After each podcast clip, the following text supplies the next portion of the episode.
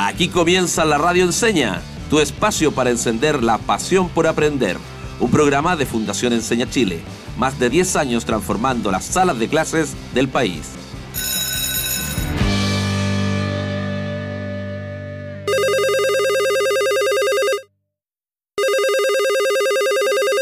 ¿Aló? ¿Seba? ¿Cómo estás? Profe Sofi, ¿bien y tú? Entusiasmada. Es que se vienen las fiestas y quería hacerte una invitación. Espero que te guste. Me encantan las invitaciones. Cuéntame. Sé que tu familia vive en Puerto Natales y no podrás viajar este año para pasar la Navidad con ella. ¿Te gustaría ir a la celebración junto a mi familia? Aprovecha de saludar a nuestros auditores. Estoy grabando la llamada como evidencia de mi invitación. Hola a nuestras queridas y queridos auditores.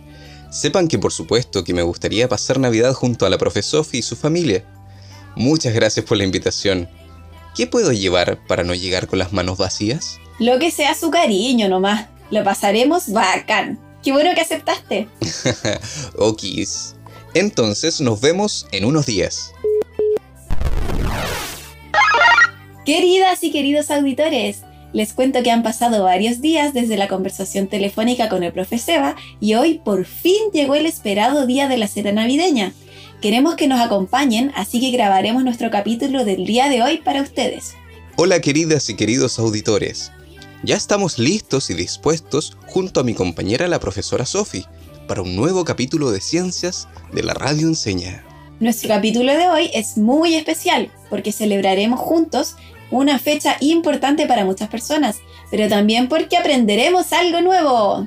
Y para que preparemos el aprendizaje de hoy, ya pueden tener a mano su cuaderno y lápiz para apuntar el objetivo del capítulo del día de hoy, que les contaremos ahora. Así es, porque hoy tenemos una meta muy especial y será aplicar el concepto de reactivo limitante en reacciones químicas cotidianas.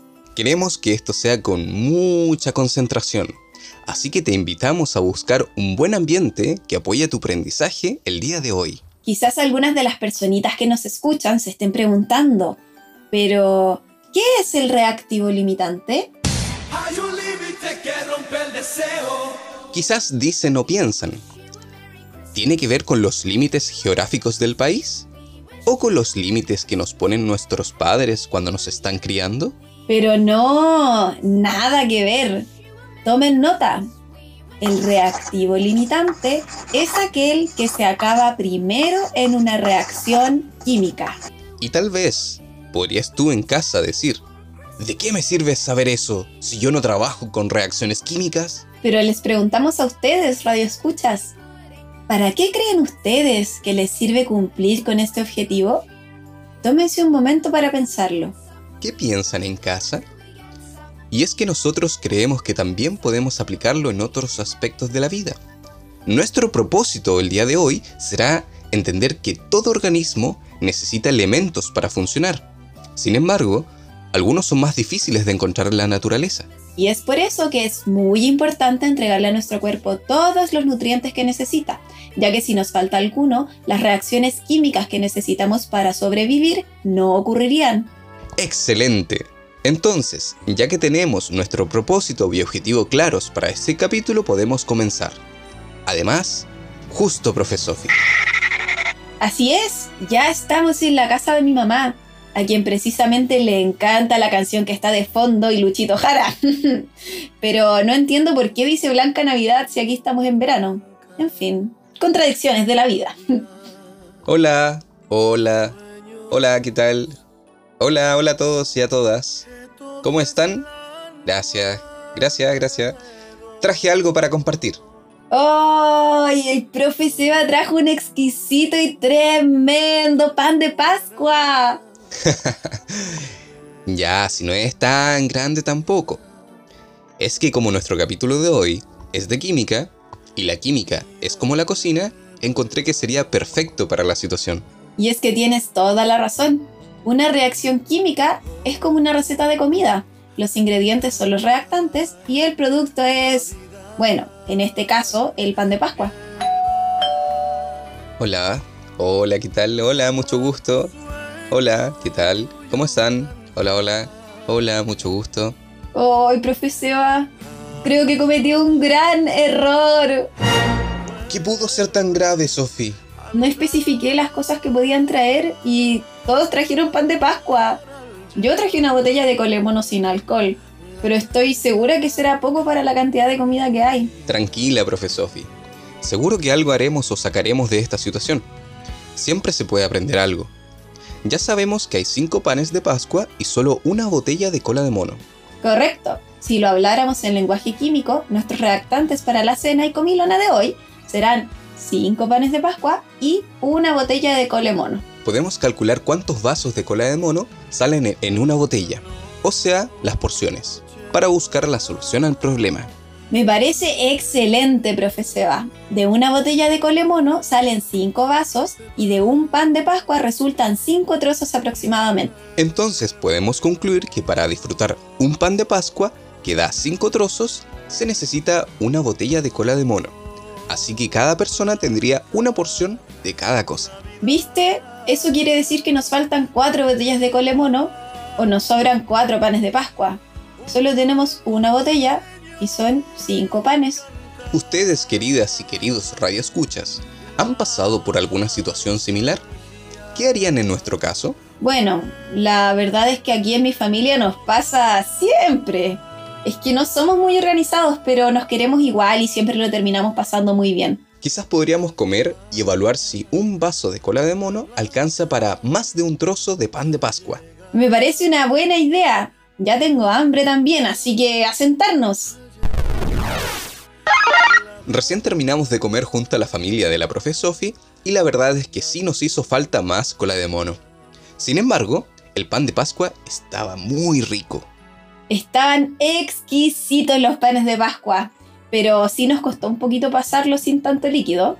Creo que voy a tener que empezar a ser más organizada con estas cosas para que no vuelva a pasar lo mismo. Si para la próxima fiesta distribuyes mejor las cooperaciones, no sobraría pan de Pascua.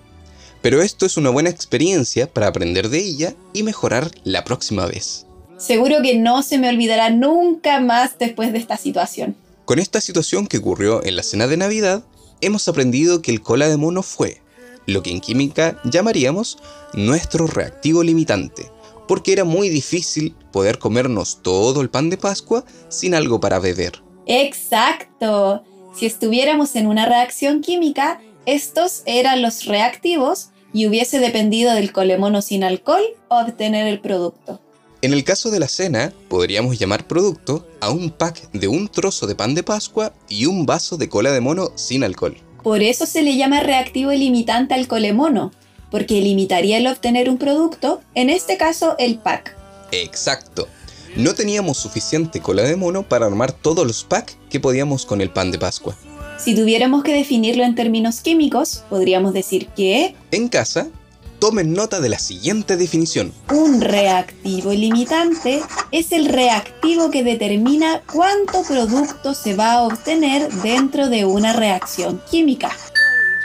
A veces se dice que los otros reactivos están en exceso porque va a sobrar algo de ellos cuando el reactivo limitante se haya utilizado por completo. Tal como en el caso de nuestra cena. Los trozos de pan de Pascua eran muchos más que los vasos de colemono.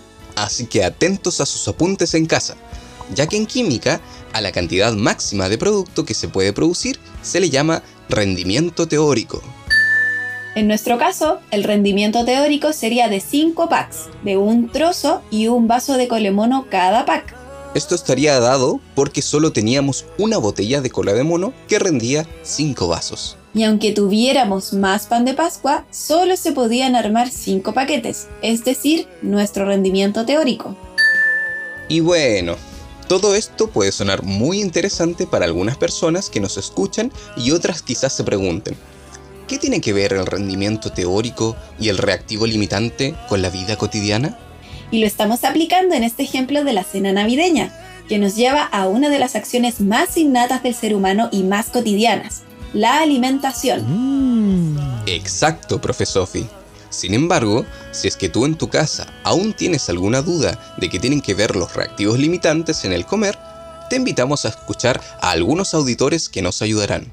Así es, Ya que hemos definido en este capítulo conceptos relacionados con el balance y los reactivos limitantes, les preguntamos a nuestras y nuestros estudiantes qué sabían ellos y cómo lo relacionaron con la nutrición.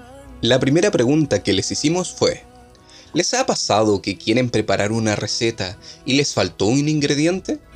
Y esto fue lo que nos dijeron. Hola, mi nombre es Valentina. Eh, bueno, a mí me gusta preparar fideos con salsa, es un plato muy completo eh, y bueno, es importante siempre antes de cocinar tener bien claros los ingredientes para que no falte nada. Y claro que aquí podemos ver el concepto de reactivo limitante aplicado en una receta de cocina, cuando no podemos producir la cantidad deseada de comida porque tenemos poco de uno de los ingredientes. Aquel ingrediente que se acaba primero o que falta será el reactivo limitante. Y la segunda pregunta que les hicimos fue, ¿Cómo piensan que sería una cena de Navidad saludable y balanceada para tener todos sus nutrientes? Hola, mi nombre es Sebastián y soy de la Comuna de Florida. Para una cena saludable yo optaría por un plato vegetariano, acompañando con proteína a base de vegetal, mucha verdura y acompañamientos como arroz o fideos veganos. Esa respuesta me hace pensar en mi cuerpo y lo que mi mamá repetía todo el tiempo. Cómete toda la comida, tu cuerpo necesita nutrientes para crecer sano. Ay, mi papá siempre me decía lo mismo. Y sí, tenían razón. Los necesitamos para crecer. Es que claro, los seres humanos, al igual que todos los seres vivos, podemos vivir gracias a las reacciones químicas que ocurren en nuestros cuerpos. Y las reacciones químicas necesitan reactivos para poder ocurrir. Reactivos que vienen de los alimentos que consumimos. Es por eso que si no adquirimos los reactivos por nuestra dieta, las reacciones químicas no ocurrirán y no podremos estar sanas y sanos. ¿Han escuchado la frase, ¿somos lo que comemos? Pues es verdad. Todo lo que comemos se transforma en moléculas que nuestro cuerpo usa para hacer reacciones químicas. Reacciones químicas que nos ayudan a construirnos y a que funcionemos correctamente. Pongamos un ejemplo. ¿Qué necesitan nuestros músculos para estar fuertes y sanos, profe Sofi? En casa, tómense unos segundos para pensar.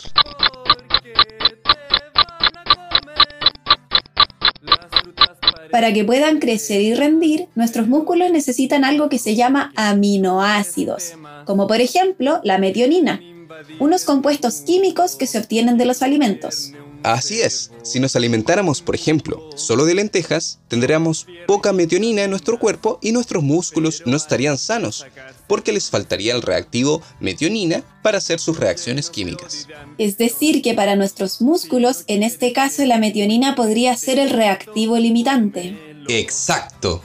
Ahora, otro ejemplo. ¿Quieren saber qué hacer para que su piel esté sana y radiante como la de la profe Sophie? Aunque no la puedan ver, seguro se la imaginan. Y la respuesta es que nuestra piel necesita colágeno.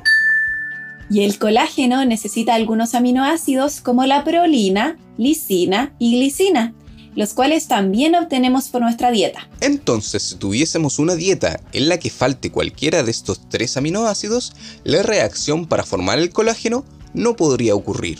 Por ejemplo, si yo tuviera una dieta pobre en glicina, por ejemplo baja en legumbres o carnes animales, mi cuerpo no podría formar colágeno y mi piel no estaría como ahora lo está. Es decir, que la glicina sería el reactivo limitante del colágeno.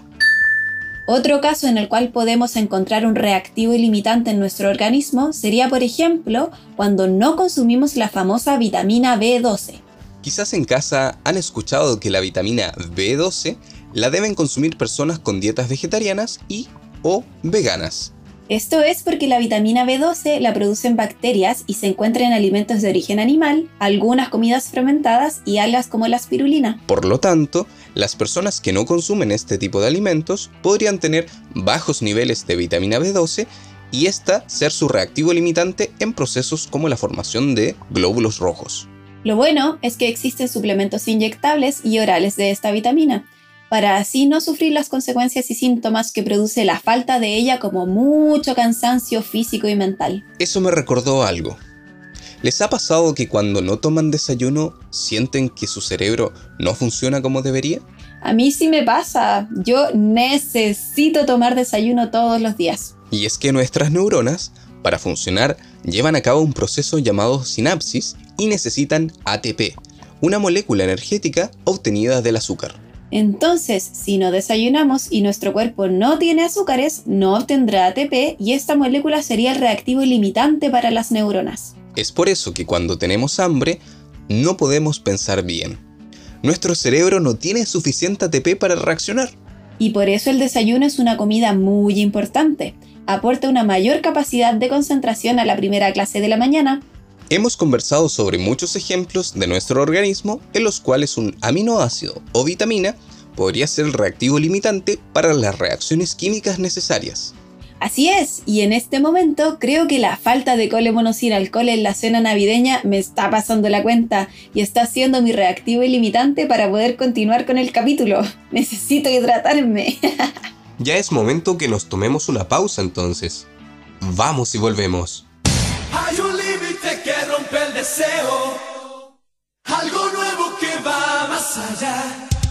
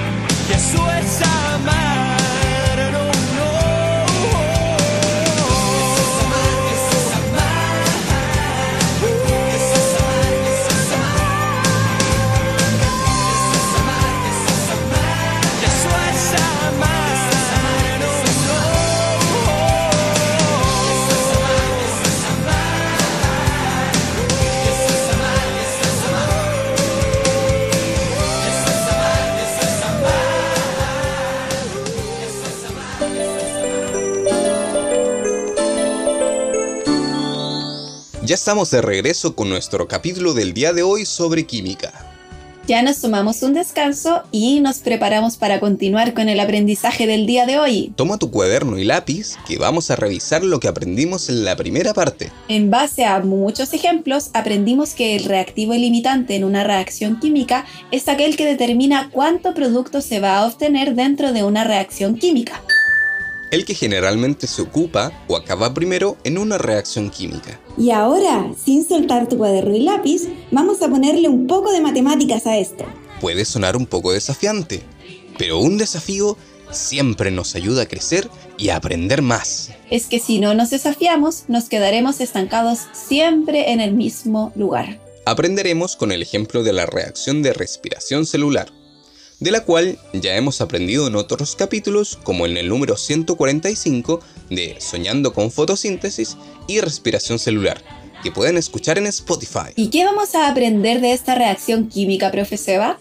Aprenderemos que en la reacción de la respiración celular también hay un reactivo limitante. ¿Y cuál es el reactivo limitante en la respiración celular? Ya sabemos que para que nuestras mitocondrias realicen la respiración celular necesitan oxígeno y glucosa. Así seguro lo recordaban en casa, y si lo habías olvidado, puedes volver a anotarlo. Para que las mitocondrias realicen respiración celular, necesitan oxígeno y glucosa. Y recordemos también que de esta reacción, los productos son dióxido de carbono, agua y ATP. Conceptos recordados. Entonces, ¿Cuál será el reactivo limitante en esta reacción química de la respiración celular? El reactivo limitante en este caso es... La molécula de glucosa. Debemos saber que de una molécula de glucosa se pueden obtener 38 moléculas de ATP. Por lo tanto, si para alguna función necesitamos más moléculas de ATP, necesitaríamos más glucosa. Precisamente. Pongámoslo en práctica con algunos ejercicios para entenderlo mejor. Lápiz y cuaderno preparados. Queridas y queridos auditores, nos vamos con el primer ejercicio. Imaginemos que nuestro cuerpo necesita hacer una actividad física que requiere 380 moléculas de ATP. La pregunta dice, ¿cuántas moléculas de glucosa necesita nuestro cuerpo para realizar esta actividad física? Para poder calcularlo, debemos realizar la siguiente operación matemática. Dividir el total de ATP que necesitamos en la cantidad de ATP que se obtiene de una molécula de glucosa. De esta división podremos obtener la cantidad de moléculas de glucosa que necesitamos. Entonces, si de una molécula de glucosa obtenemos 38 de ATP, y en este caso necesitamos 380 moléculas de ATP, ¿qué debemos hacer?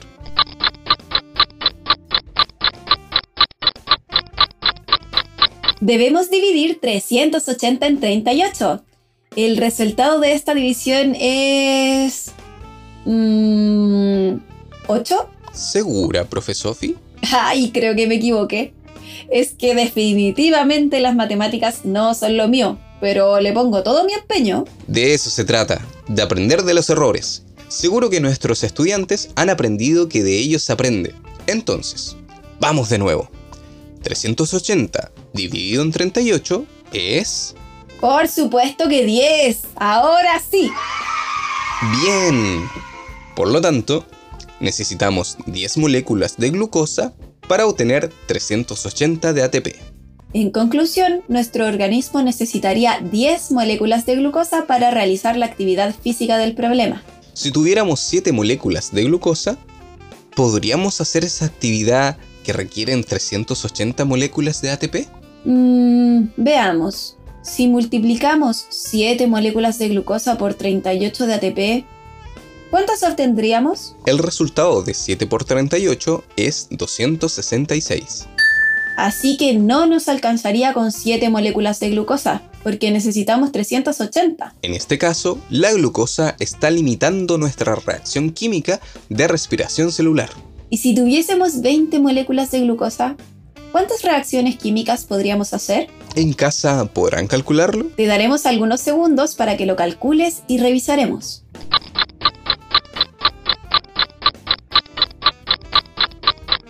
Entonces veamos, si tenemos 20 moléculas de glucosa, ¿cuántas de ATP podemos obtener? 20 mm, por 38 es igual a 760. Bien. Y si para realizar la actividad propuesta necesitábamos 380 moléculas de ATP, ¿cuántas veces podemos hacer la actividad? 760 dividido en 380 es igual a 2. Es decir, que podemos hacer dos veces la actividad. ¡Excelente!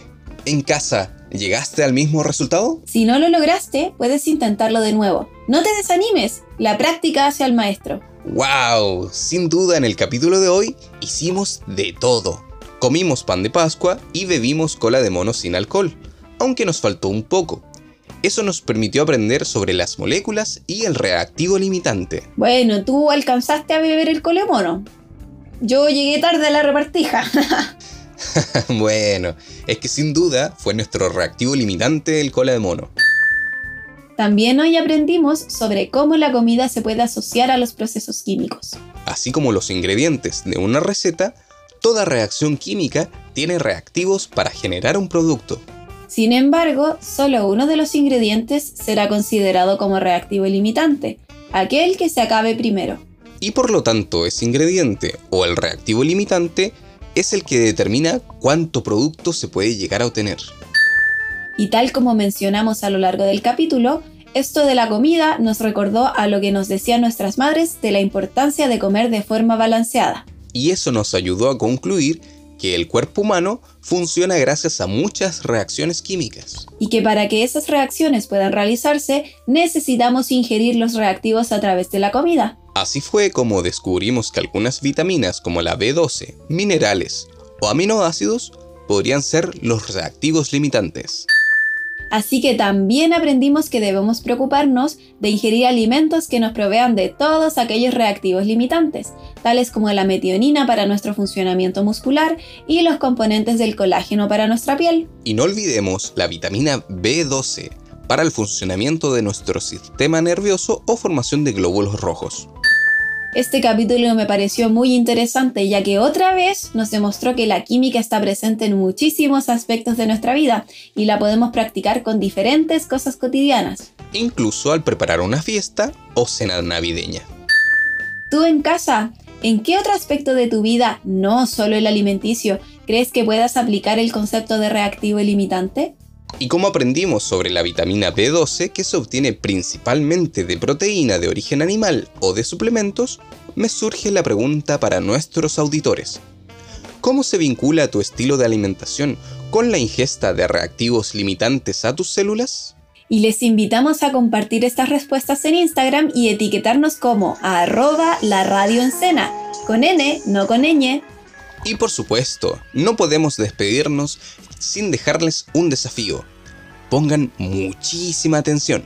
¿Sabían que el hígado, con 1,5 kilogramos, es el órgano más grande del cuerpo y que tiene más de 5 funciones? Con ese interesante dato, esta semana queremos desafiarles a averiguar qué alimentos contribuyen a tener un hígado sano y cuáles de ellos serían sus propios reactivos limitantes. No olviden practicar sus aprendizajes de hoy con nuestro amigo Robbie de Alo Enseña a través de WhatsApp y nuestra guía de apoyo disponible en la página de Canales Enseña. Esperamos que hayan disfrutado de este capítulo tanto como nosotros y les esperamos la próxima semana con otro capítulo de ciencias.